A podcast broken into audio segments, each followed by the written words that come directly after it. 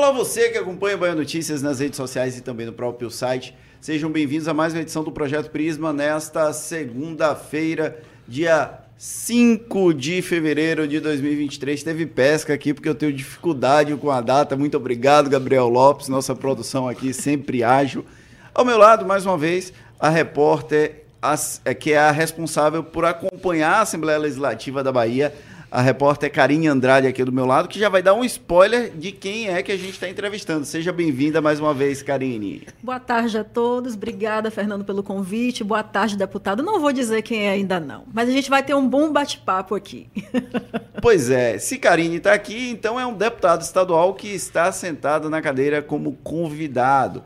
É o deputado estadual pelo PCdoB, Fabrício Falcão, a quem eu agradeço pela disponibilidade para estar aqui conosco e também peço que se apresente para quem não conhece quem é Fabrício Falcão. Seja bem-vindo, deputado.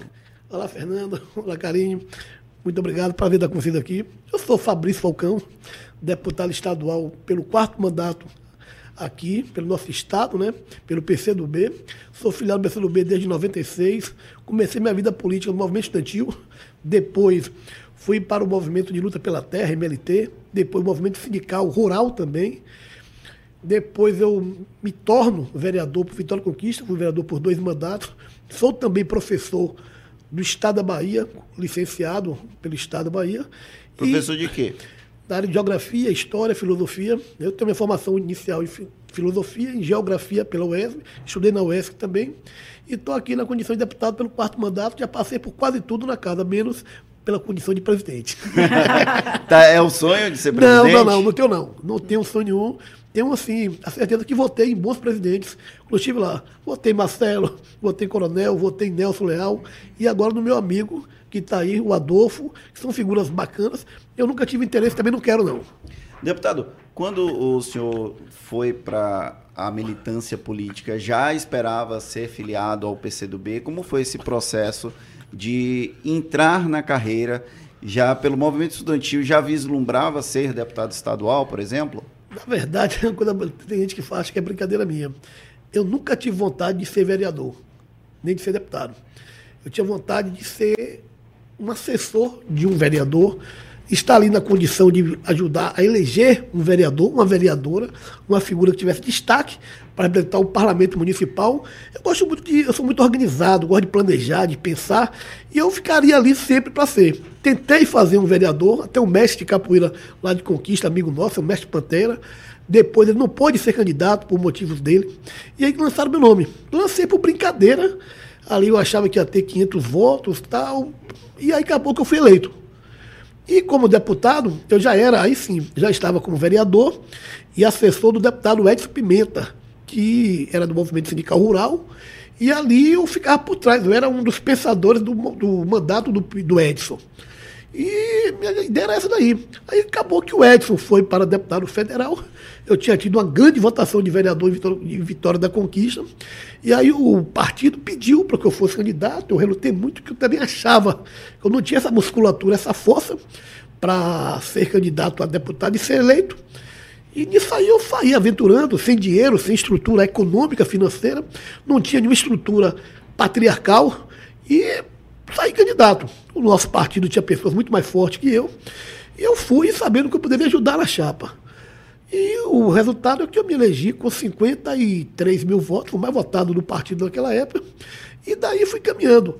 Eu sou uma pessoa que eu, tudo que eu faço, Fernando e Karine, eu faço com carinho e com vontade. Eu não faço nada pelo meio. Eu não brinco de fazer política. Agora, nunca tive essa obsessão de ser nada. Aconteceu. E como aconteceu como vereador. Fui vereador por quatro anos. E ali eu consegui mostrar para a cidade que um menino jovem, um rapaz jovem que não tinha. O senhor foi um dos mais votados, inclusive. Eu fui, eu fui o quinto mais votado naquela época. E ali, durante quatro anos, fiz um mandato excepcional. E a imprensa avaliava que era o vereador mais preparado, que mais trabalhava, mais na posição. Aí eu fui escolhido pela imprensa o vereador mais, melhor vereador durante quatro anos. Isso aí eu saí de de 2 mil votos para 5 mil votos. Dobrei a votação. E aí o partido viu essa minha condição de ter esse nome, e daí eu saio deputado e tenho 20 mil votos só em conquista. E aí me coloquei como deputado, cheguei na casa já bem experimentado, já cheguei indo para a vice-liderança do governo, ali quando Wagner era governador. Nesse aspecto aí, eu consegui fazer bons mandatos. Eu trabalho muito. Não tenho medo de trabalhar, não tenho preguiça para nada. Se eu tiver aqui para o município de avião, eu vou. Tiver aqui de ônibus, eu vou. Tiver aqui de carro, eu vou. Então, não tenho preguiça. E para mim, não tem dia nem horário para trabalhar.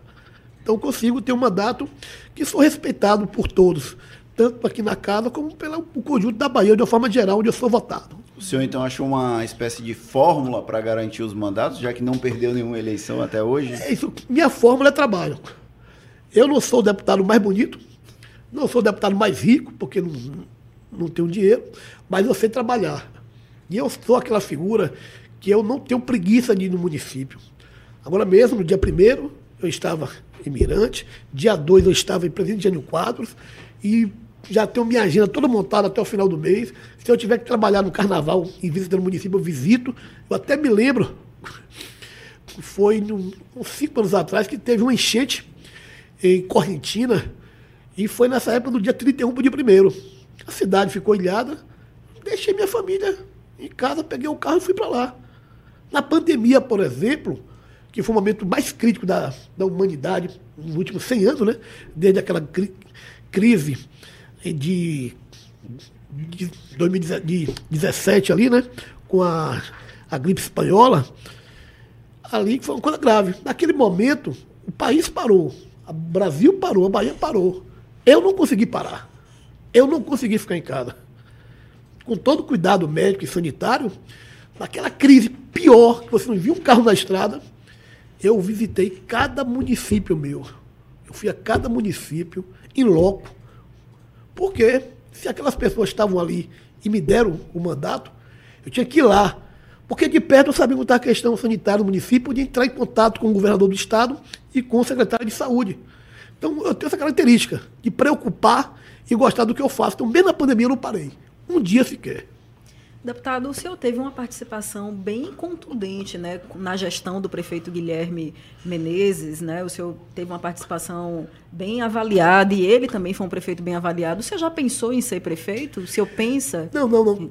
Eu tive, na verdade, pouca relação com o Guilherme. Porque, na verdade, eu tenho orgulho, né? O Guilherme, para mim, é uma das figuras mais importantes da política da Bahia. Chegou a ser, até a ser cogitado, se não para governador, quando o PT foi a vitória da conquista para chamar Guilherme para sair a governador. O Guilherme não topou aquela, aquela coisa. O Guilherme foi lá, foi, foi chamado. O Wagner teve em conquista, o pessoal do PCdoB naquela época, Daniel Ele estava bem estourado nessa era, época. Pô, né? prefeito, Isso aí era perto de 2014, antes Isso. de Rui ser lançado, né? Não, não, antes de Wagner. Antes, antes de Wagner, Wagner, Não, antes de, não, entenda. Foi, foi antes de Wagner ganhar. Hum. O candidato do PT não era Wagner. Era ele. Era Guilherme. Guilherme não aceitou a empreitada. Isso é um fato que dá para você conversar com algumas pessoas, mas o Wagner foi a conquista, pedi para Guilherme, porque o Wagner era deputado federal de Guilherme. E Guilherme não aceitou.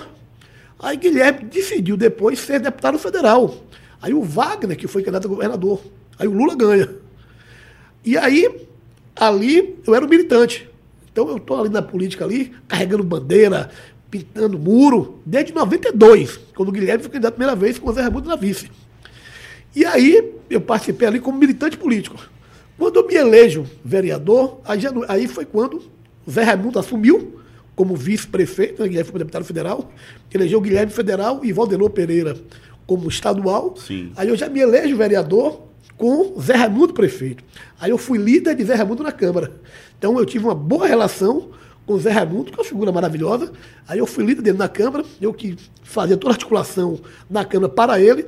E aí, quando eu vou para a reeleição, o Guilherme volta, retorna. Retorna como. Mas aí foi Já só. em 2012, 2013. Foi, aí eu, isso, aí eu só fiquei, aí eu só fiquei um ano e meio, não, um ano e três meses com, com o Guilherme, um ano e pouco, e aí já fui para a campanha de deputado. Aí quando eu vou para deputado, eu já me afastei. Então, não tive essa relação direta com o Guilherme, que o seu segundo mandato e terceiro, o seu quarto e quinto mandato, terceiro e quarto mandato, já foi eu como deputado estadual. Mas, assim, aprendi muito com o Guilherme. Na verdade, grande figura da política baiana aprendeu com o Guilherme. Forma do caráter, da hombridez, figura correta, né? um gestor excepcional, uma figura humana fantástica. Então, eu aprendi mais ali no geral, né? Mas com o Guilherme eu tive relação de, primeiro, como militante, ter votado nele, e um período só como vereador, com ele prefeito. Então o senhor não quer ser prefeito? Não quero, não. Eu, na verdade, eu nunca quis assumir nenhum cargo executivo. Você falou, nunca quis presidir Câmara de Vereador, nunca quis presidir Assembleia. Então, não tenho esse, esse interesse. Tenho conhecimento de gestão, tenho, claro, conheço bastante, profundamente de gestão, mas não quis. Mas esse não é o caminho natural de quem quer ascender politicamente, querer ser o, o gestor, o, o presidente não, de algo? Nem tanto. Eu conheço deputados aqui na Assembleia que estão aí a vida toda de ser prefeito. Entendeu? Tem deputados que nasceram. Porque assim, o parlamento é uma coisa. Fazer gestão é muito diferente. Você tem que mudar a roupa, a camisa, né? Então eu nunca tive esse interesse, não. Entendeu? Sempre tive nesse interesse. Como eu te falei, não quis nem ser vereador. Quem dirá deputado. Mas hoje não tenho esse interesse, não. Agora, em um dado momento, no passado recente, o partido do senhor, o PCdoB, tentou é, alçar o senhor numa condição de competitividade lá em Vitória da Conquista, eventualmente como candidato a prefeito. Isso nunca foi muito para frente, mas o PCdoB sempre tentou, de alguma forma incentivar o senhor. É por conta das, da robustez das suas votações lá em Conquista que há essa tentativa de convencimento, digamos assim? Não, ali na verdade, naquele momento ali, foi um momento bem específico. Eu tinha tido uma crise minha com o então prefeito Guilherme Menezes, estava de uma, uma, relação muito ruim em Conquista, e eu coloquei meu nome.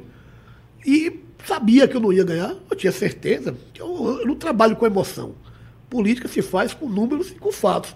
Eu trabalho muito com pesquisa. E eu fazia pesquisa o tempo todo e via que ali era um Bavi, que meu nome não iria passar de 15%. Né? E eu fui muito para fomentar uma força para garantir uma chapa melhor de vereadores, para aumentar o número de vereadores do nosso partido. Tanto é que elegemos ali, saímos de um vereador para três. Então, isso ajudou muito nesse momento aí, mas foi mais para isso, não foi por isso, porque senão eu teria perseguido isso como uma coisa minha, entendeu? O, no caso, isso aí foi 2012 ou 2016? 2016. 2016, né? Essa, esse processo.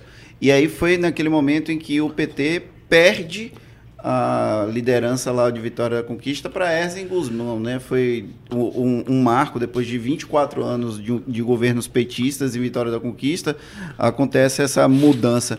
O senhor considera que essa, essa posição, 20, 20 anos, perdão, essa candidatura do senhor de alguma forma contribuiu para que Erzen fosse uma figura que vencesse o PT, que acabasse não, não, com esse não, processo lá Na do verdade, PT? Todos os projetos, os projetos, quando chega num momento que as pessoas começam a cansar e vão buscando mudanças para melhor. A população de conquista achava que os governos do PT, com o PCdoB junto, claro, não tinha mais o que dar, decidiu pela mudança, né? Que achou que Vamos tirar isso aqui, que isso aqui não está dando mais certo, vamos botar outro. E aí foram para o Ézer. E aí que a minha, é a minha avaliação, como político, como cidadão de conquista, que a mudança para Ézer não foi mudança boa. Porque nós tivemos 20 anos em conquistas de gestões do PT, com o PCdoB, com o PV, com o PSB, que foram gestões magníficas. Gestões muito boas. E que. Conquista era considerado um grande exemplo para o Brasil, né? Ainda é. E fruto e de muito disso ainda foi as nossas gestões lá atrás, que nós participamos. Então, assim, teve um cansaço, a população quis mudar e observou-se que quando mudou, não foi para o melhor. Porque nem toda mudança é para bom, né? Então, às vezes você muda de cara. Então, a minha avaliação foi isso. Porque eu tive muita amizade com o Eze, eu tinha amizade.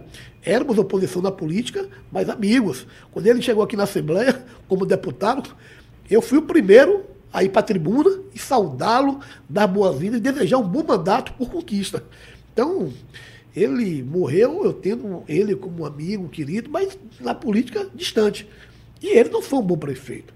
Nossas gestões foram muito boas. Os grandes amantes de conquista foram feitas nossas gestões. Então, foi um momento que a população quis a mudança pelo cansaço, mas depois não deu certo.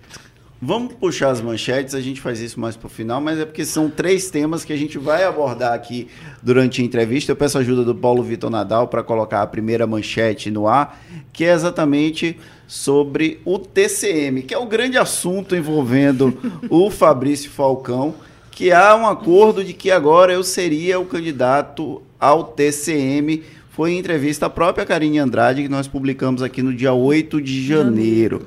E aí, deputado, eu começo com essa pergunta. Em que, em que pé está esse processo é, da vaga de conselheiro do TCM? Fabrício Falcão é efetivamente candidato a conselheiro do TCM? Olha, eu, para ser candidato, eu preciso primeiro que os meus pares queiram, né? eu, a gente conversou aqui mais cedo. Há três formas do presidente acatar o meu nome, é uma forma, vou encaminhar um ofício para ele, é, votei nele, é meu amigo querido, meu grande presidente, o Adolfo, figura que eu tenho muito carinho, tanto é que eu votei nele, tenho orgulho de dizer isso. Tem a condição da mesa diretora, todos os diretores são meus amigos, todos os, os nove ali, inclusive ajudei a eleger cada um deles também. Vou fazer a solicitação e vou tentar buscar as três assinaturas, se sobrar alguma ainda para mim. né? Então, vou tentar. Então, irei até o final. Claro que não é como uma eleição normal que você só se inscreve. Então, vou buscar o presidente, vou buscar a mesa diretora e vou buscar a candidatura. Mas o senhor não está um pouco atrasado nesse processo, visto que seus opositores já estão bem encaminhados né, nesse quesito? Mas por que motivo você fala isso? Não, pelas movimentações que eles próprios estão fazendo, né? Marcelo Nilo, por exemplo, Marcelo já tem. Nilo diz que, que já que tem já, as, as assinaturas. As 19, mas de fato ele, ele já tem, já o Sim. líder da oposição já se manifestou em relação a isso. É, o, o Paulo Rangel, que tem coletado também as assinaturas. Ele disse que tem quantas mesmo? Diz que tem entre 37 e 38. Eu acho que ele está aguardando aí alguma confirmação. Deve ter alguma carta então, na mão. Eu acho que então tá tendo, vai acabar tendo Assembleia mais deputado para votar do que deputado eleito. Pode chegar um 70 deputado da forma que está aí. Um tem 39. A conta não fecha, então. O outro tem. Que o PCdoB não fechou, nem com, nem com o Marcelo, nem com o Rangel. O PCdoB não fechará com nenhum dos dois. Então tem mais alguns deputados também que não fecharam. Então, assim, o prazo de inscrição não acabou ainda, não começou ainda. Então eu vou esperar. É, a ideia que seja um prazo de inscrição de cinco dias. Ao final de cinco dias, se eu não conseguir registro, vou me posicionar na, na, na, tribuna da Assembleia sobre isso. Então, o fato é que o, o Rangel, alguns colegas estão lá coletando assinaturas, e é um direito dele, mas eu acho que eu vou conseguir essa assinatura sim. Então não está atrasado, não, porque não começou a inscrição ainda. Pode ser que seja agora, de hoje até quarta-feira do carnaval. Pode ser que seja depois do carnaval, do dia 19 e o dia 29. Eu acredito que vai ser em março ainda. Então, até lá, muita coisa pode mudar ainda. Mas, Na... eu, mas eu quero ser candidato e irei ter o meu nome escrito. Na última semana, em conversa com a imprensa, o Jerônimo Rodrigues não falou claramente, mas ele deu a entender que o ideal é que a base governista tivesse apenas um candidato. Que seja o meu e nome. E o PT divulga que é Paulo Rangel. Paulo Rangel. Que seja o meu nome, então. Né? É possível, o senhor acredita ainda que é possível haver uma confluência para que Fabrício Falcão seja o nome da base do governo, a, a vaga de conselheiro do Tribunal Fernando, de Contas? Primeiro, eu tenho conhecimento de gestão pública, de orçamento, entendo razoavelmente para isso, tenho buscado me preparar para isso também, e eu tenho buscado essa questão com o meu nome já há algum tempo. Né? Quando surgiu a vaga que foi ocupada pelo Pelegrino, eu coloquei meu nome. O governador Rui Costa, na época, me chamou no seu gabinete, conversou comigo, eu retirei o nome. O Pelegrino, o Pelegrino me procurou, tive com ele, tomamos um café, e eu retirei meu nome e votei em Pelegrino. E é um gestor, é um conselheiro excelente, figura humana fantástica, foi um grande deputado, então está lá. Logo após, teve essa vacância que teve aí, o meu nome foi discutido, que poderia ser o próximo nome, não teve nenhum acordo sobre isso. E aí ficou. Quando surgiu essa outra vaga, eu coloquei meu nome, entendia qual ia ser o nome de consenso da casa, do, de todos. Porque assim, você perguntar como é a sua relação com os deputados da base do governo, eu avalio que é excelente. Não tenho nenhum desgaste com nenhum colega. Porque eu sei respeitar cada um da sua forma. Se for por deputado da, da, base de oposição ao governo da Bahia, do qual eu faço parte, minha relação é a melhor possível. De almoço, de jantar, de bate-papo, de relações respeitosas, dentro e fora do parlamento. Então, não tem um desgaste. Então, nada vai falar assim, ah, Fabrício pode ter um desgaste. Fabrício pode ter alguma coisa que venha a, a trazer que não seja o nome, não é isso. Aí vem o nome da, da senhora Aline Peixoto, né, esposa do ex-governador Rui Costa, coloquei meu nome. Ali, toda, toda a estrutura do governo trabalhou para ela ser eleita, e ela foi. Tive com ela, jantamos, garanti o meu apoio a ela. Eu não, eu e o PCdoB inteiro, tivemos com ela, eu, Bobô, Zóio Olívio. A elegemos também, né? Temos nosso voto. Ela hoje tem sido uma conselheira que é muito respeitada. Quando você conversa no tribunal com alguém, falam muito bem dela, tem feito o trabalho, diziam que ela não poderia não ser, porque ela não era da área, etc. Mas tem lá demonstrado muito respeito, equilíbrio no tribunal. Então, para mim, foi um voto muito bem dado. Nesse momento ali, o PCdoB teve uma reunião com o governador, já o governador Jerônimo Rodrigues. Participaram ali o presidente, Deison Magalhães, o Daniel Almeida, a Alice, não sei se o presidente atual, o Galindo, participou, e ficou discutindo que a próxima vaga, o PCdoB participaria disso. Nesse processo, o PCdoB entendendo que o meu nome seria o nome de consenso dentro do governo, o PCdoB teve ali uma discussão do nome do deputado Daniel Almeida do meu nome. Discutimos ali amplamente dentro do partido ali, tivemos reuniões muito fortes, esquentadas, e no final o partido decidiu que o nome a ser encaminhado seria o meu. O Daniel Almeida retirou o seu nome, e o Daniel hoje apoia o meu nome também, de forma bem unânime, bem tranquila, figura fantástica Daniel Almeida. E quando foi para o nosso é, assim, absurdo, aparece o nome do Rangel, que não estava discutido sobre isso. Rangel é uma grande figura da política baiana, figura meu amigo pessoal, né? Mora no mesmo prédio, inclusive, figura amável, figura bacana, deputado destacado, mas o fato não é questão de Rangel. É a questão que o meu nome estava posto pelo PCdoB e um arranjo lá de trás. Uhum. Então, nesse aspecto, eu não tenho por que retirar. Deputado, uma vez que o conselheiro Nelson Pellegrino foi apoiado pelo senhor, o senhor acabou de citar que houve conversas presenciais e o, o, atual ministro Rui Costa também em favor da esposa dele. Não seria o caso dos, dos dois apoiarem o senhor publicamente e até em retribuição a esse apoio lá, dado lá atrás? É, isso não foi dito nem por um nem por outro, queria fazer isso comigo. Então não foi dito, eu não posso cobrar isso não, que eu estaria sendo delicado em falar o que não foi posto, né? Então nesse aspecto não foi. Então, eu não peço isso, a gente não faz nada em troca na política, né? nem na vida. Eu não faço isso de forma para trocar. É, então, não sei. Isso aí cabe a cada um, né? Mas. Mas seria bem-vindo. Seria bem-vindo, claro, mas eu sei que não vou fazer. Mas o fato é que o nome está aí. E eu quero ter o meu nome apreciado pelos colegas, que eu possa ir, meu nome, na cédula de votação, né? E eu possa ser apreciado e julgado ali pelos colegas. E acho que pela, pela forma que eu tenho de respaldo e respeito na casa, eu posso ter um número de votos bastante razoável para vencer esse pleito, ter meu nome escrito. Claro que pode ser que haja uma coisa de não deixar eu ser candidato, né? O presidente não dá, é o direito dele. Né? Eu não consegui pegar três assinaturas, que aí deputados também não estavam querendo me dar assinatura, né? Por motivos diversos, que aí cabe a cada um na sua cabeça. Ou a mesa diretora que eu elegi também não dá.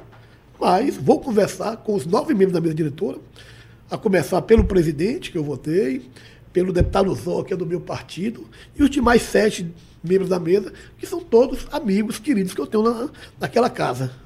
Deputado, um dos adversários, dos potenciais adversários do senhor nessa corrida pelo TCM é o ex-deputado estadual, ex-presidente da Assembleia, Marcelo Nilo, e quando a gente conversa com o presidente Marcelo Nilo, com o ex-presidente Marcelo Nilo da Assembleia, ele sempre lembra aquele episódio de quando ele deixou de ser presidente. Ele estava tentando um sexto mandato consecutivo e aí o Ângelo Coronel consegue alterar a disposição das forças lá da Assembleia Legislativa vira o jogo e ganha a eleição antes da eleição acontecer, porque o Marcelo Nilo retira a candidatura. E um dos momentos simbólicos que o Marcelo Nilo fala publicamente é quando o Fabrício Falcão tira o apoio de Marcelo Nilo e coloca o apoio para Ângelo Coronel. Conta pra gente como foi esse processo e como foi o momento em que o senhor comunicou a Marcelo Nilo que isso tinha acontecido? Olha, em primeiro lugar é o seguinte, Marcelo tem que ter um respeito com o PCdoB, porque o PCdoB é um partido sério, nós temos 101 anos de vida, né? então fomos fundados em 25 de março de 22, então não é um partido qualquer. Então, um partido que merece ter o respeito de todos, na Bahia e no Brasil. O PCdoB voltou com Marcelo, elegeu Marcelo por cinco vezes consecutivas. Nós elegemos Marcelo. O fato é que Marcelo se tornou, é assim, Karine Fernando, muito grande, muito grande, e ele achava que o, os deputados iriam com ele por ir. Que podia tratar deputado como se fosse um funcionário dele. E não é. O presidente da Assembleia é aquele que a maioria dos colegas decide eleger. E está ali para isso. Seu papel executivo, né? De dirigir a casa, mas também nos representar. Só que Marcelo, depois que você tem cinco mandatos consecutivos, você já acha que tem poder demais e não precisa mais começar. O fato é que eu participei da, da campanha para Marcelo ser reeleito.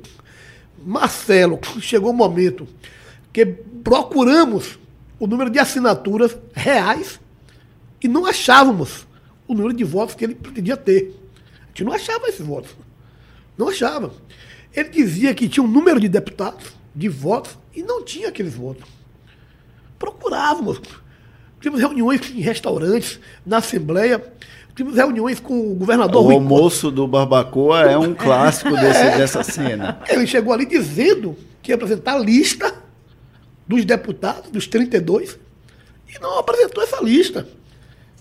Que apresentava de 26, 27, 28, talvez. E aí eu me lembro até de algum momento que eu fui chamado lá no, no gabinete do governador Rui Costa. Fui eu com mais alguns colegas, eu não sou autorizado aqui a falar. E ali se pretendeu, de toda forma, ajudar Marcelo. E procurávamos a casa e deputados que ele dizia que estavam com ele não diziam que não estavam. E ele não alcançou o número de votos para ser aquilo. Então, você acreditar ao PCdoB a sua derrota não é verdade, porque, primeiro, para ele ser eleito, tem que ter 32 votos. E nós não retiramos os primeiros. A gente viu que ele não tinha chance de ser votado. Então isso não é verdade. A candidatura dele foi se esvaziando. Por ele mesmo. Uhum. Porque chegou um nível que o Marcelo, Marcelo foi um grande presidente. Meu amigo querido. Gosto de Marcelo. Tenho um carinho por ele. Falo com ele diariamente desse negócio mesmo do tribunal. Conversamos com ele. É uma figura que eu gosto dele. Gosto demais. Ele, inclusive, disse que se a base não desse as assinaturas, ele poderia até ceder assinaturas para o Ele falou isso, exatamente. Entendeu? Mas, assim, não é verdade isso. Pensando bem, é um partido correto e que tem equilíbrio, tem sensatez, tem responsabilidade. Percebendo? Não fica brincando com isso, não. O fato é que Marcelo não tinha uma eleição e a gente buscou conversar com ele. Tanto é que ele não tinha o voto necessário, que ele chegou a dizer que tinha 42, que ele retirou a candidatura. Ele não botou nem para ir adiante. Então, não, não vamos acreditar isso, perceber não. Perceber é um partido muito sério. Vamos para a próxima manchete, Paulo Vitor Nadal. Já que a gente está falando de presidência da Assembleia Legislativa, a gente vai tratar de um outro tema que é bem importante na Assembleia, que é a PEC que permite um eventual terceiro mandato de Adolfo Menezes. Ela foi protocolada na Assembleia, é uma matéria de 26, 23 de novembro do ano passado. Essa PEC ainda não andou, ainda não está tramitando efetivamente, né? ainda está nas comissões temáticas, provavelmente ainda deve estar tá na CCJ. Mas como é que está essa discussão lá no, no âmbito do legislativo, deputado? O senhor acha que essa PEC para uma terceira gestão do Adolfo Menezes. Eu brinquei, eu fui chamar de PEC Adolfo Menezes, ele disse que não era PEC Adolfo Menezes, não. Mas o senhor acredita que essa PEC vai andar na casa, que não vai ter grandes problemas para que o Adolfo seja eventualmente reconduzido? Olha, primeiro, o Adolfo tem sido um presidente muito respeitado por todos os deputados. Tanto os deputados da base de governo e oposição, ele é um presidente da casa. Ele dialoga, ele conversa. Toda palavra que ele dá, ele cumpre. Ele é muito republicano. É um figura, figura muito, muito bacana. E se ele conseguir a PEC ser aprovada, ele vai ser reeleito. Fato é esse. Ele não tem resistência na casa. Todo mundo gosta dele. Então, eu acho que ele pode ser o candidato, agora sim. É, o que está muito nessa discussão, ele teve em Brasília umas três vezes agora, no, no ano passado, entre outubro e dezembro. Ele está com advogados tentando consultar ali ao, ao Supremo. Agora, eu acho, sinceramente, que não cabe ao Supremo uma interferência desse tamanho. Porque o que, o, quando o Rodrigo Maia queria uma candidatura extra, não foi dado para ele porque a Constituição Federal está lá dizendo que não pode. O Rodrigo não conseguiu a reeleição porque ele não conseguiu mudar a Constituição. Ele não teve tamanho nem força para isso. Eu acho que se essa casa tiver condição de mudar a sua Constituição estadual e o seu regimento, não tem porquê o Supremo interferir nisso. Porque, veja, é um assunto interno de uma casa legislativa, de um poder. E essa interferência do legislativo ou do, do, do judiciário no legislativo não pode. Isso é um absurdo, não pode haver isso. Então eu acho que se tiver condição de mudar, e eu acho que se aqui está na Carta Constitucional do Estado da Bahia, quem pode mudar é quem? Somos nós. Então se nós mudamos a Constituição, não tem por que o Supremo se meter nisso. O, essa questão da, da recondução indefinida, eu vou trazer um debate que foi o, o, que o próprio Marcelo Nilo acabou acontecendo, né? Um desgaste, ele ficou cinco sim, mandatos sim, sim. lá na casa e muita gente criticava por conta dessa falta de alternância, né? O Marcelo Nilo se perpetuou durante muito tempo. O Adolfo Menezes são duas pessoas distintas, né? Eu não estou tratando o Adolfo Menezes como o Marcelo Nilo, mas ambos estando é, em condições mais ou menos similares de se perpetuar no poder, no caso do Adolfo, não seria para a Assembleia, enquanto, do, do ponto de vista institucional, um risco ter essa liberdade de reeleições indefinidas? Ô, Fernando, peraí. Quando nós votamos em Coronel, PCdoB, um dos compromissos de Coronel era acabar com a reeleição. Acabar com a reeleição. de fato foi feito. Eu não estou dizendo que eu sou a favor da reeleição indefinida da Assembleia, não. Inclusive, o PCdoB, nesse momento, é contra. O PCdoB tem. Ela tem hoje ser contra essa PEC. Eu votei para a PEC tramitar na casa. É diferente.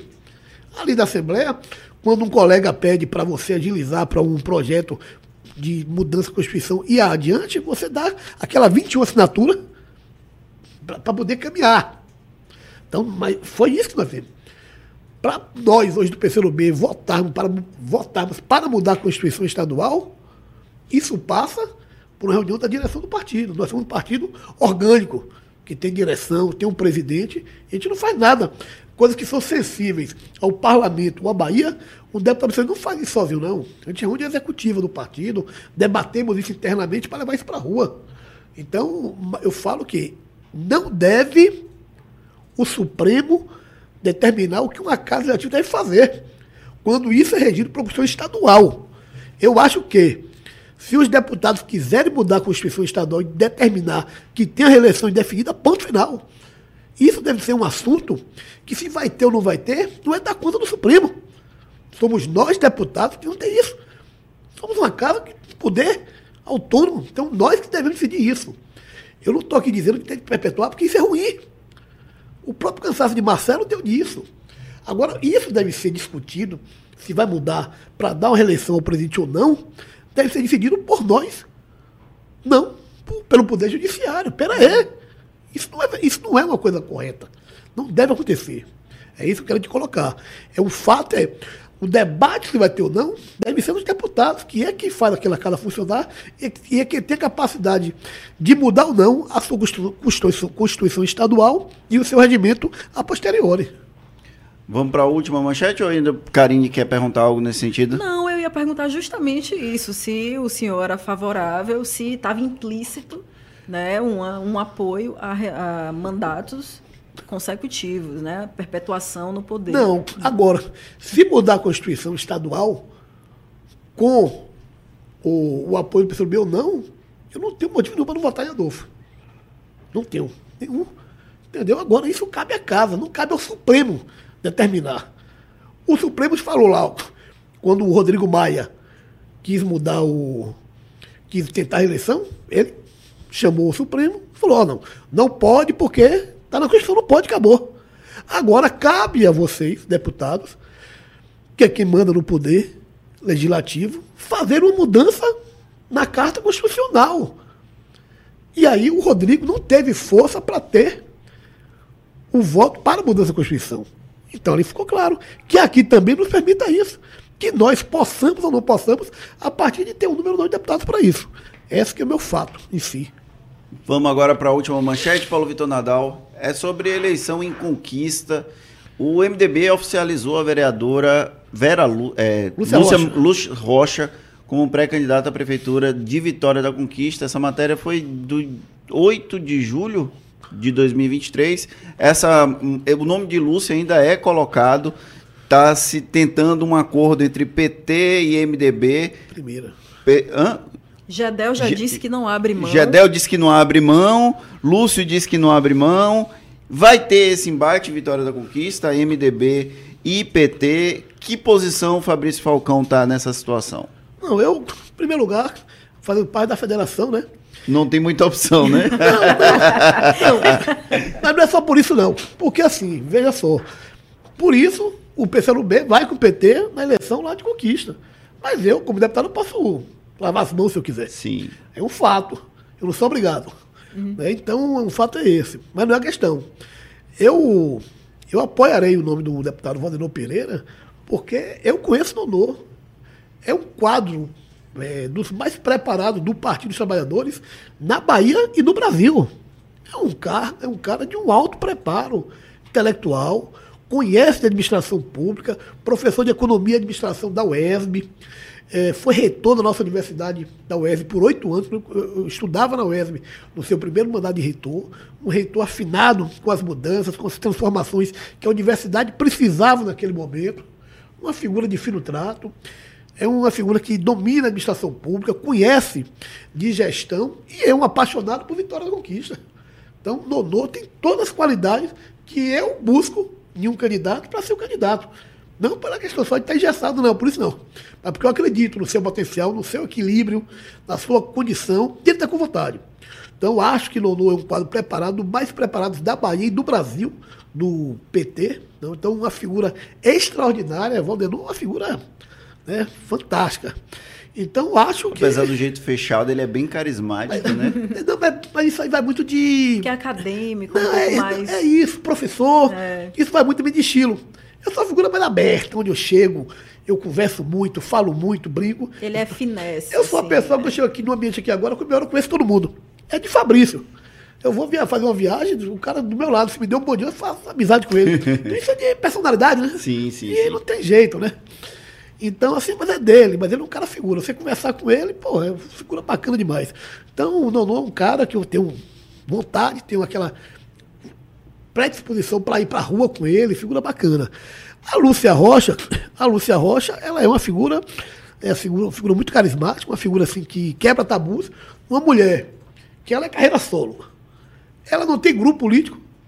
Ela hoje, não, ela hoje, eu acho que ela não consegue botar uma chave de vereadores hoje. Mas uma pessoa que teve 32 mil votos para deputada sozinha, sem ter grupo, sem ter um prefeito, sem ter ninguém. Pô, ela teve 26 mil votos em para deputado.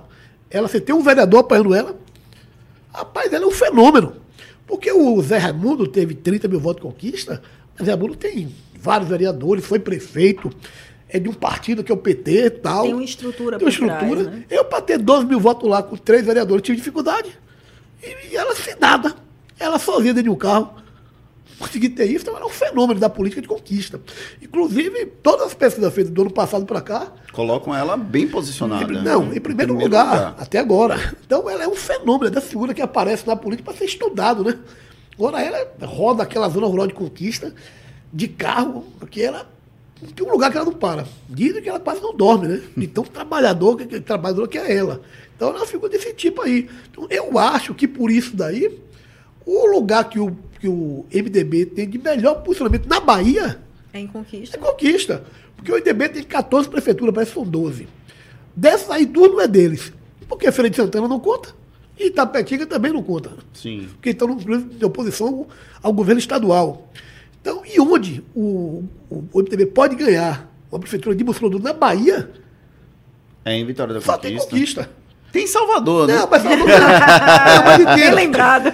Não, mas Salvador, o Geraldinho é o candidato do PCdoB, é meu amigo, figura extraordinária, figuraça bacana, vou votar nele porque eu voto em conquista, né? Mas não está em primeiro na pesquisa, estou te falando. É o vice-governador muito respeitado, né? Figura que é respeitada demais por todo mundo. Mas eu falo que lá está na pesquisa em primeiro lugar. Então você vai tirar uma pessoa dessa agora? Talvez eu acho que ela poderia até somar agora, nesse momento, porque ela tem muito voto também, que é um voto casado com o grupo da prefeita, da prefeita atual, Sheila, Sheila, que é minha amiga também, figura maravilhosa, minha amiga pessoal.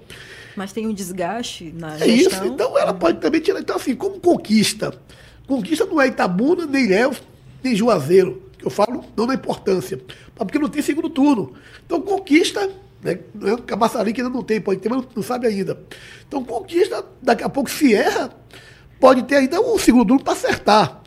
Então, isso está sendo discutido, debatido. Agora, ela é um fenômeno que eu acho que ela vai até o final, né? E a prefeita lá é carta fora do baralho ou ela tem condições de ir para uma disputa e participar ativamente? Ela não é tão bem avaliada, né? E o senhor conhece bem a política de conquista. Ah, ela não está bem avaliada, realmente não está. Né? O, mas ela é uma pessoa querida. É uma mulher empresária, respeitada na cidade. É uma figura que tem.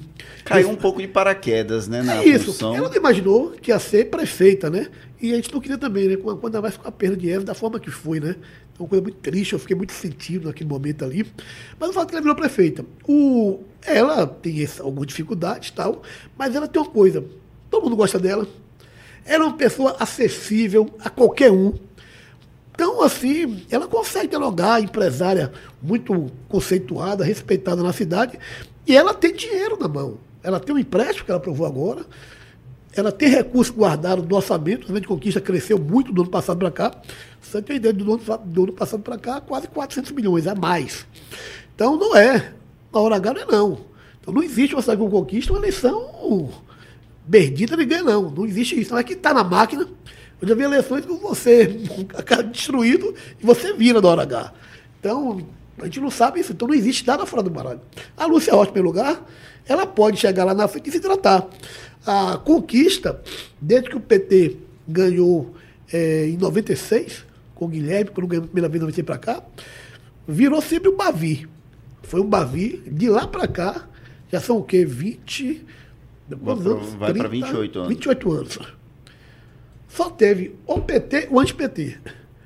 Hoje, inclusive, eu gosto muito de números, eu estudo muito número, gosto de pesquisa, eu gosto de dados, eu sou muito ligado com isso, né? Eu faço, minha, faço tudo meu assim, anotadinho no papel. Você é vejo, é metódico. Vejo, não, vejo gráfico, gosto de analisar gráfico e tal. Você pegar a conquista de 96 para cá, você tem amor ou ódio. Uma parte ama o PT, outra parte odeia. Eu acho que hoje, mais ou menos 40% do povo de conquista não vota no PT por nada. É ódio mesmo o PT. E 40% ama. Então você vê que está bem dividido.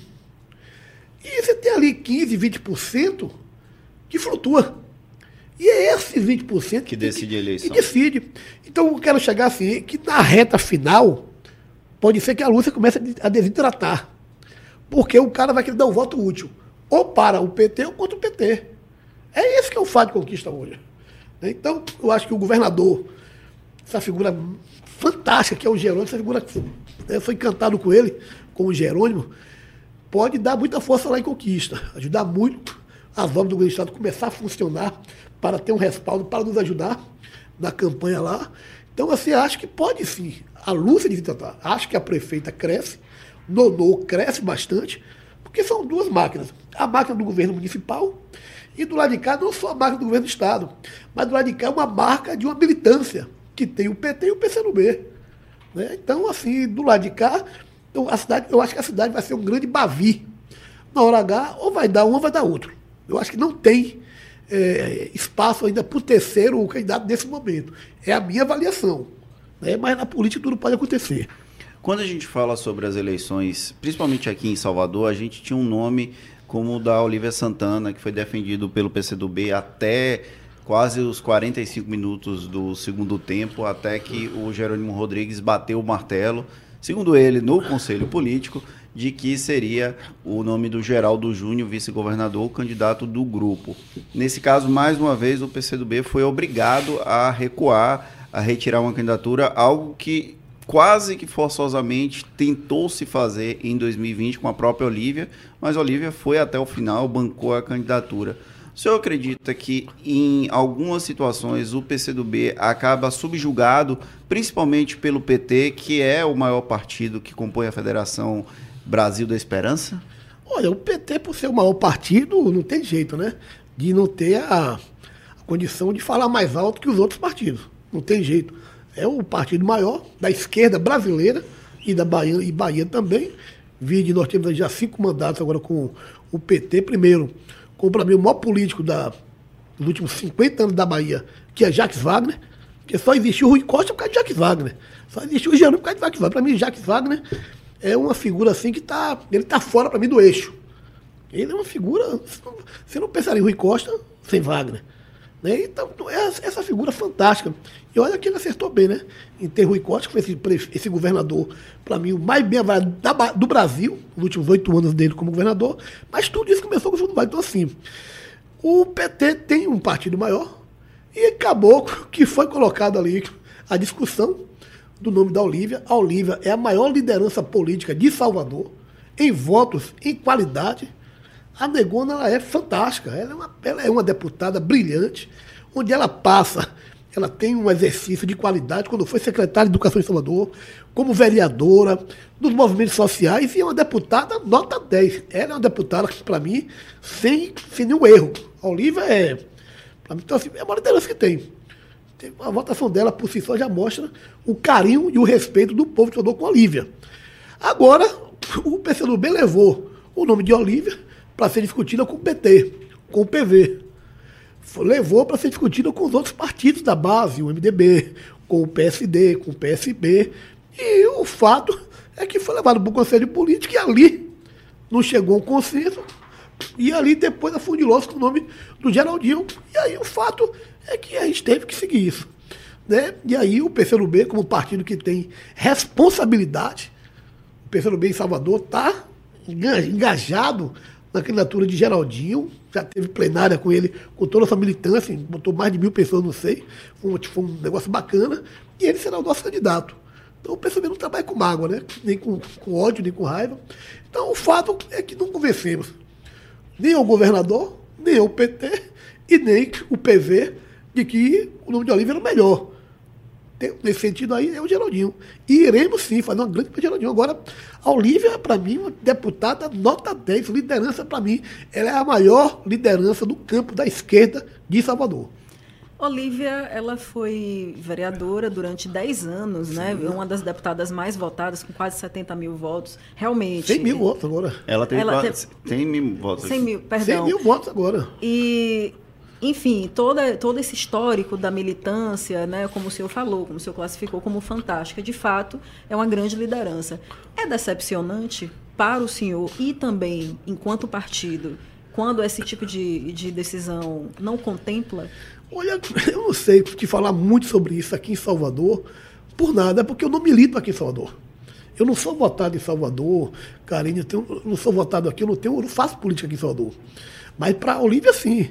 É decepcionante. Ela... Tudo indica que ela ainda está bem magoada. Eu não sei, ela está viajando, né? Agora mesmo ela teve uma agenda grande em Brasília, no Congresso Nacional. Ela está aqui, ela, ela não, tá ela, na sessão. Ela tem isso, ela chegou no dia, no dia 30. Ela teve um congresso de educação em Brasília, que ela estava lá participando, ela é educadora, né? Então, desde que ela chegou, não tive com ela ainda. Eu vou estar tá tomando um café com ela amanhã já tenho mais de uns 20 anos, não falo com ela. Ela deve ter sua mágoa assim, mas isso é natural da política. Mas a Olivia é uma figura maior do que isso tudo. A Olivia é uma figura maravilhosa. Ela pode ser uma grande prefeita, deputada estadual, deputada federal. Onde ela for, ela vai fazer bem feito. Você acha que ela deveria aceitar serviço? Aí não, julgo, não vou julgar eu falar por ela, eu acho isso ruim. Eu quero falar por ela porque também não gostaria que ela falasse por mim, entendeu? Uhum. Eu não quero ser visto nem aqui nem conquista. Deputado, eu, eu peguei esse gancho porque uma parte da militância do PT e dirigentes do Partido dos Trabalhadores aqui na Bahia diz o seguinte: nós retiramos uma candidatura possível em Salvador, seja de Robson, seja da própria federação com a Olívia ou até do José Trindade, que em um dado Sim. momento foi dado como candidato do, do ministro Rui Costa na capital baiana mas eu quero algo em contrapartida. E aí eles colocam como contrapartida Lúcia em Conquista, retirar a candidatura para apoiar Valdenor, e a vaga de Paulo Rangel no TCM, porque o próprio Paulo Rangel ele só aparece como candidato ao TCM depois da resolução da situação aqui em Salvador. O senhor acredita que há algum tipo de contrapartida nesse sentido ou é apenas uma argumentação para tentar justificar esse processo? Olha, eu acho que não teve isso não. Eu sou da. faço parte do conselho, faço parte da comissão política do PCdoB, aqui em Salvador, na Bahia. Então, todo debate que acontece ali, eu estou presente. E eu não vi nenhum tipo de conversa sobre isso no PCdoB. Se tivesse, isso ia sair. Eu acho que não teve. Porque, tá, porque se fosse falar por isso aí, a vaga do sempre tem que ser o de Fabrício. Desde lá atrás. E não foi discutindo isso. Eu acho que não. Porque, inclusive, conquista, o que eu converso lá, eu sou amigo da Lúcia, eu fui vereador com ela, né? E o presidente do MDB lá, o Paulo Maurício, o jovem advogado Paulo Maurício, meu amigo também, disse que não existe nenhuma conversa sobre isso e que eles vão até o final. Tanto que já estão, parece que já estão com quatro ou cinco partidos lá, já apoiando a Lúcia. Então, eu acho que não houve isso, não que eu sei que não houve isso. E na reunião do Conselho Político, o Galindo, que hoje preside o partido, e antes disso, disse que não houve nada disso. Então não teve barganha. Eu, de... eu acho, não, eu acho que não. Eu mesmo não participei. Vamos para a parte mais lúdica, Karine? Vamos. Deputado, aqui no Projeto Prisma a gente gosta também de conhecer um pouco sobre as figuras políticas que passam por aqui para que os nossos espectadores, os nossos ouvintes saibam quem são os convidados para além da política. E uma das primeiras perguntas que a gente faz é o que, que a pessoa gosta de beber quando ela não está na atividade política, quando gosta de. quando ela está com a família, com os amigos. O senhor gosta de beber algum tipo de bebida? O primeiro água. Adoro água. Adoro água. Mas é, uma cervejinha, um não, vinho, como eu é? Eu prefiro um vinho. Eu já encontrei o senhor no carnaval aqui uma vez. Eu lembro. Eu gosto de um bom vinho e gosto de um uísque. Né? A cerveja eu não gosto muito. Não gosto muito de cerveja. Agora, cerveja eu gosto de uma cervejinha artesanal de vez em quando. Mas prefiro um bom uísque. Mas minha primeira... Até porque conquista faz frio, né? Aí é, o uísque e, e o vinho, vinho ajuda, né? Aquele clima gostoso. É cowboy sem não, não, não, não. Um pouquinho de gelo. Quais são os hobbies de Fabrício Falcão? Meu primeiro, sim, primeiro, o que eu mais gosto na minha vida é estar com minha família. Com minha esposa, com meus filhos. Sou apaixonado por ser pai. Tem quantos anos os meninos? Tenho dois filhos. Um de 13, fazendo 13 agora, e um de 21 anos. A coisa que eu mais gosto na vida é ser pai. Eu nasci para ser pai mesmo. Eu amo ser pai, mas verdadeiramente, para mim, o nascimento dos meus dois filhos foram as coisas muito importantes. Né? Então, coisa maravilhosa. Sou muito família, muito. Gosto muito de estar com minha família. Agora, hobby, eu, eu gosto muito do futebol. Apaixonado por um bom futebol. Independente de time, amo futebol. Um bom, ontem mesmo eu estava no aeroporto, vindo para cá, e fiquei lá vendo o São Paulo e Palmeiras ontem, né? Eu fiquei ali assistindo tal, na TV, no aeroporto. E gosto de cozinhar. Adoro cozinhar. Olha só. Que maravilha. Sou um bom cozinheiro, modéstia assim, modéstia. Gosta de cozinhar o quê? Eu faço, cozinho de tudo. Tem algum prato especial? Não, assim? não, eu faço de tudo. Gosto de todo tipo de comida. Feijoada, comida baiana. Feijoada, uma rabada. Faço, faço muqueca. Quais são os pratos que os, os, filhos do senhor mais gostam que o senhor cozinha? Rapaz, minha filha gosta de rabada. Ah, que maravilha. É, eu gosto de rabada.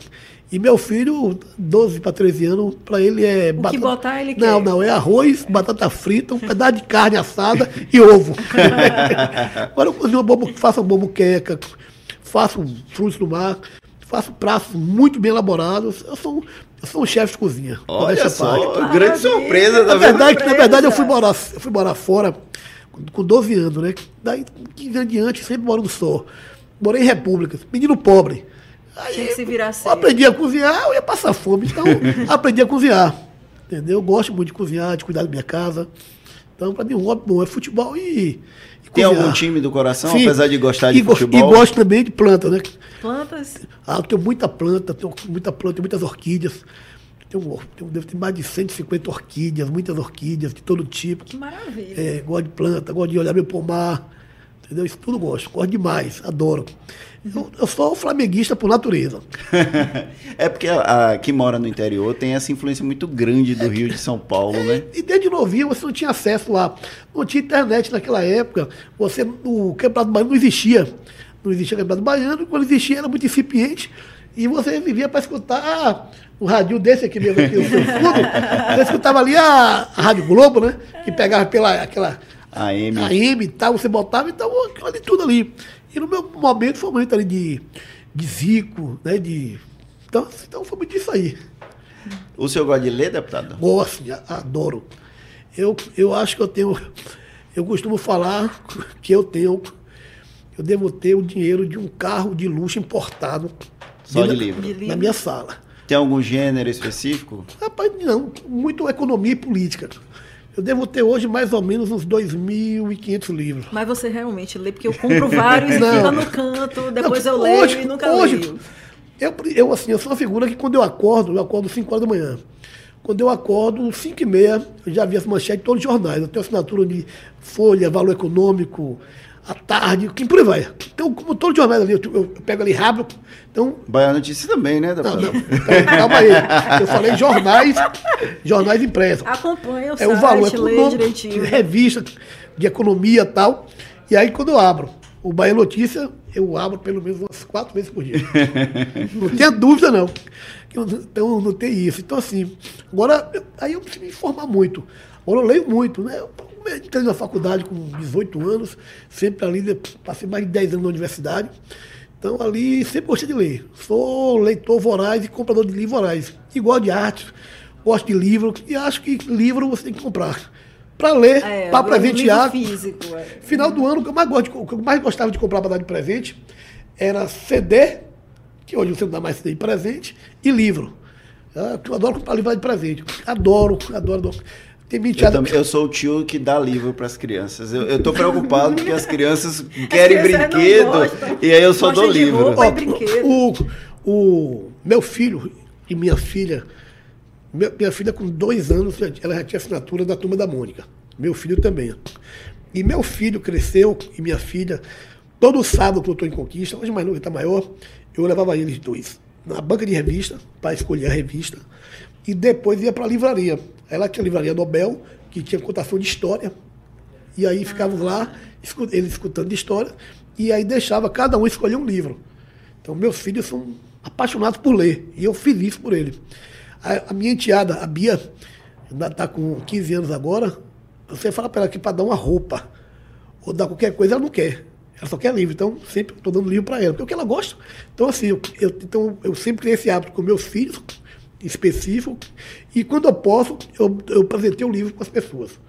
Eu sou, tenho muito livro, gosto, agora eu estou doando uma quantidade boa de livro para a biblioteca do, do, ui, do trabalho lá em Conquista, lá, do Fórum do Regional do Trabalho lá em Conquista, para ter uma biblioteca todo ano, e para a biblioteca municipal, até para poder também levar para fora algumas coisas. E renovar um pouquinho agora, também, livro, né? agora, livro, de, his- livro de história, de geografia e de economia, vê Maria, você não queira saber o tanto que eu tenho. Então, no Amigo Secreto, pode te dar livro que você Pode, que eu vou gostar, pode dar, tranquilamente. Filmes e séries. Rapaz, eu gosto mais de filme. Amo filme, amo sério. Agora, eu gosto de filmes inteligentes. Né, Tô até agora querendo assistir, não assistir ainda, que está bem indicado aí como filme, ganhar alguns Oscars também importantes, que é Pobres Criat- Criaturas. Eu ouvi falar, não assisti É, não. Está com uma crítica muito boa, eu já li sobre ele. E aí eu, eu quero assistir. Assistiu Oppenheimer? Porra, Maria. Assisti e meu filho assistiu e minha filha não assistiu. Aí agora, ou no carnaval um pouco após, vou assistir com os três juntos, parte comigo. Porque, pô, o Oppenheimer foi um cara fantástico, né? Quando ele se viu a, a nação, ele era um herói. Quando ele foi contra a bomba, era comunista, né? Aí os comunistas sempre. Não, maravilhoso. Para mim, o maior filme do mundo, para mim, que eu mais, é o Poderoso Chefão. Gosto demais. Acabei de assistir agora. Estou assistindo Sucessão. Succession. Estou assistindo agora. Na HBO. HBO. Estou assistindo ela lá. Eu fiquei preocupado porque eu dizia, eu comecei a assistir essa série. É muito boa. E aí eu dizia que Ricardo Luzbel, que é o nosso diretor, não deveria assistir, né? Porque o, cara é dono de um império de comunicação e é o diabo. Aí ele chegou aqui e confessou que estava assistindo, eu fiquei preocupado. Acabei de assistir, no começo, foi ano passado, também é Família Soprano, série maravilhosa, como de série. Gosto Mas mais ligadas à questão histórica, que Sim. envolve um pouco de política agora também, mesmo, né? Agora mesmo saiu agora a, uma nova série sobre Alexandre, né? Tá na Netflix, eu É, vi. começou ontem. Mas não dá tempo de assistir por agora, mas vou assistir. E como eu durmo muito pouco, eu durmo meia-noite, acordo 5 da manhã, e muita coisa não funciona antes disso, né? Então, e quando eu tô no carro, sempre, eu levo meu, meu tabletzinho, aí Vai- tô- vai vou viajar uma assistindo. cidade que fica 8 horas de Salvador, 10 horas. Aí eu, eu não durmo no carro. Eu, não, eu sou imperativo demais. Então eu não consigo deitar no carro e dormir. Então bota ali o, o fone e vou vendo uma série, um filme ali, ou então vou lendo algum livro. Faço muito isso. Qual a playlist de Fabrício Falcão? O que é que ouve? Rapaz, eu, eu sou muito chato pra isso. Eu gosto muito de Bossa Nova, né? Sou voraz, MPB, o Clube da Esquina, né? Milton Nascimento, Caetano, Chico, Gil, e por aí vai, né? Cartola, a Donina Barbosa, gosto de ópera, de música clássica também. E claro, gosto da música baiana. O axé é uma coisa maravilhosa, o axé é uma coisa fantástica. E sou um apaixonado por samba. Samba raiz para mim é uma coisa que não sai da minha cabeça. Bacana. Mais alguma pergunta, Karine? Carnaval. Ah, o carnaval vai ficar por aqui? Vou, vou ficar Pula por aqui. carnaval, sai em bloco, Eu camarote. já encontrei com o Fabrício uma ou duas vezes no camarote do governo. Você me encontrou uma vez. Foi? Foi. Porque já tem muito tempo que eu não vou. Ah. Eu- É porque tem mais de 10 anos que eu cubro carnaval. O último carro que eu fui aqui, que eu fui aqui em Salvador deve ter uns oito anos. É. Ano passado eu fui no Rio, né? E aí, a experiência? Minha esposa queria conhecer. Totalmente diferente. né? É outra coisa. Outra coisa. Né? O- na verdade, Experiência visual. é aquela coisa do, do sambódromo ali, é um- na verdade, aquilo ali é um teatro a céu aberto, que é lindo, né? Mas não é igual ao nosso. Aí você vai ficar aqui. Aí estou esperando conversar com, com a patroa para ver para onde ela quer ir. Se ela quer ir para a rua, se não quer. se eu ficar aqui mesmo assim para ir para a rua, eu quero ir no circuito ali do, do Pelourinho. Vai ter muito samba raiz, aqueles bloquinhos ali, Paruano Semioco, vai ter ali, vai ter ali Maria de Castro, vai ter algumas coisas bacanas que eu, que eu curto muito. Então ali é um lugar que eu vou. Eu, ia- eu- tinha esquecido uma pergunta. É, tem algum destino que Fabrício Falcão não perde, que Fabrício gosta de ir para descansar? Como é que funciona isso para você? Eu não tenho isso específico. Eu gosto de viajar. Viajo como eu posso, viajo bastante. Né? Não como eu gostaria, mas viajo. Agora eu gosto muito de pegar lugares históricos. Muito históricos. Agora mesmo, semana retrasada, eu peguei oito dias, entrei no carro com a minha esposa, saí de conquista e fui levar ali, viajar com ela ali aquele circuito ali histórico da Inconfidência e do Ouro, né? Ah, que é. legal. Fui ali em Tiradentes, São João del Rei, fui até na casa, na casa de Tancredo Neves, muito bacana. E aí depois eu fui ali a Congonhas, Ouro Preto e Mariana. Não dá para você falar de Brasil Sem falar. sem falar do- da Bahia, sem falar de Minas Gerais e do Rio. Minas, pô, Minas levou, tem estimativa de até 3 milhões de quilos de ouro. Oficialmente fala assim, 1 milhão e 200 mil quilos, que saiu daqui para abastecer Portugal e Portugal pagar sua dívida com a Inglaterra e financiar a Revolução Industrial. Então, o que foi dali é é uma coisa né, que você não pode deixar de falar. Então, conhecer Ouro Preto, Tiradentes, não só as igrejas, ali a- o barroco ali com Aleijadinho, etc. Mas conhecer a história do Brasil, a partir dali também, do mundo, né? Que uma parte do dinheiro da Revolução Industrial sai daqui da gente. Bom, pessoal, o Projeto Prisma vai ficando por aqui. Eu queria agradecer primeiro a Karine por mais uma vez estar conosco. Obrigado, Karine. Obrigada, Fernando. Obrigada, deputado. Bate-papo muito bom. Obrigada a cada um de vocês também. E agradecer ao deputado Fabrício Falcão por ter tirado um tempinho para bater esse papo conosco. Muitíssimo obrigado, deputado. Muito obrigado a vocês dois, obrigado por vocês terem esse jornalismo de tanta qualidade. E eu sou um leitor ávido de vocês, o tempo todo estou ali, né, o tempo inteiro. Então, quando eu vou lá, só boto só o BA já sai, porque eu sou um. Parabéns, fazer jornalismo tão sério. E vocês por cobrirem a política da Bahia e do Brasil de forma tão responsável que vocês fazem. Muito obrigado. Obrigada. Muitíssimo obrigado para você. Lembrando que a edição de hoje teve produção de Gabriel Lopes e a operação de áudio e vídeo é de Paulo Vitor Nadal. Em até 24 horas estaremos nas principais plataformas de streaming. Um grande abraço e até a próxima. Lembrando que na segunda-feira a gente dá uma suspensão, por quê? Porque é carnaval e eu não vou entrevistar o Rei Momo na segunda-feira de carnaval, né? Então, na outra semana, depois do carnaval, a gente está de volta aqui com o Projeto Prisma.